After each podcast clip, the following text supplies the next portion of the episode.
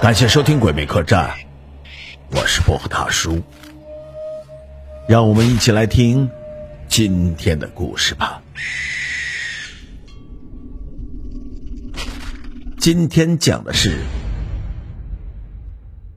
无字碑。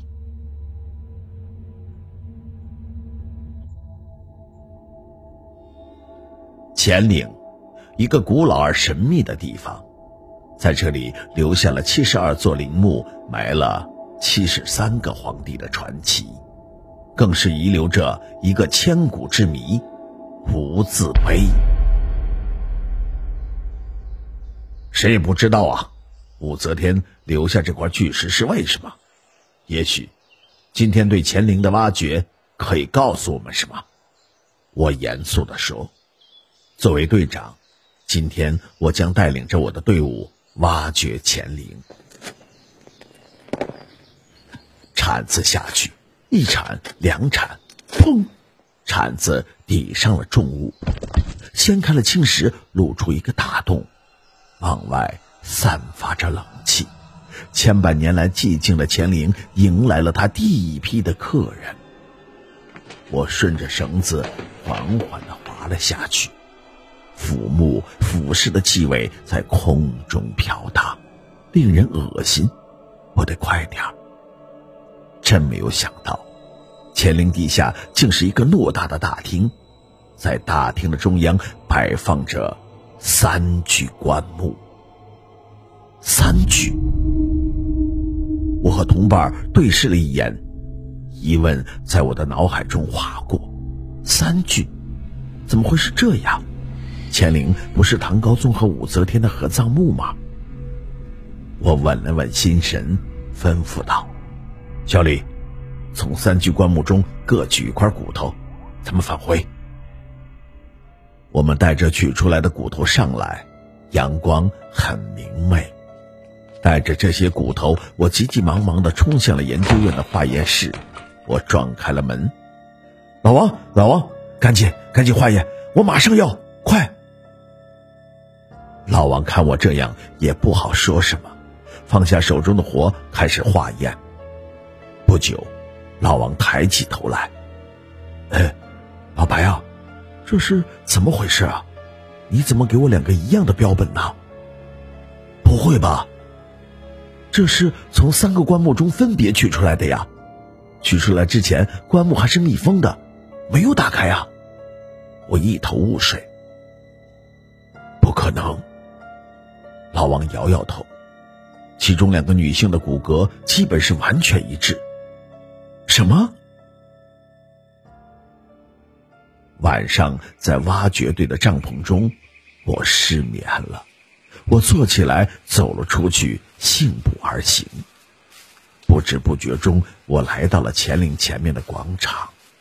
无字碑静静的和续圣级碑伫立在那里。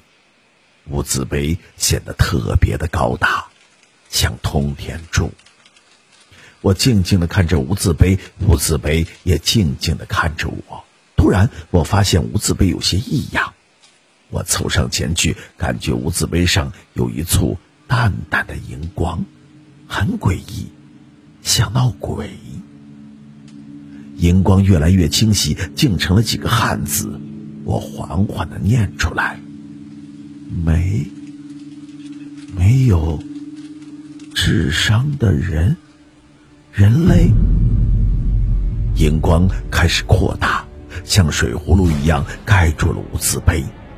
无字碑被扭曲，形成了一个巨大的旋风，将我吸了进去。我感觉身体被拉住，不久，这种感觉消失了。我睁开眼睛。竟有一个同我一样的人站在我的旁边。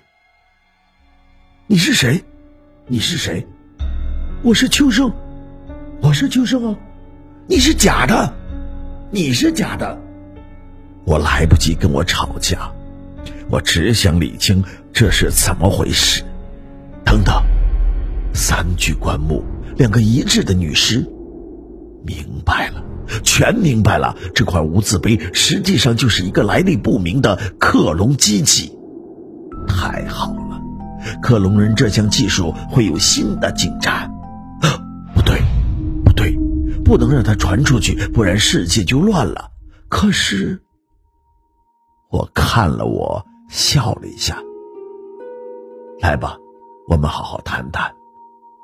谈什么？你代替我生活。什么？你是无字碑的产物。无字碑的秘密如果流传于世，就坏了。我要守住它。另一个我沉默了。我继续说：“麻烦你死前告诉我儿子，让他来守护这个秘密吧。”好吧，我会帮你。我的声音有些抽噎。第二天早晨，我带着队伍继续挖掘。经过无字碑时，他看到一个疯子正在用袖子摩擦着无字碑。一个队员要来阻止我，我大吼一声：“别管他，快走！”队员。悻悻的走了。后来，无字碑的景点开放了，总是守着无字碑不让人靠近的老疯子，成了人们茶余饭后的笑料。人们谁也不知道我为什么会疯，为什么会疯成这样。再后来，奇怪的是，每一个老疯子死后，在无字碑旁，又会产生一个。新的疯子，生生不息。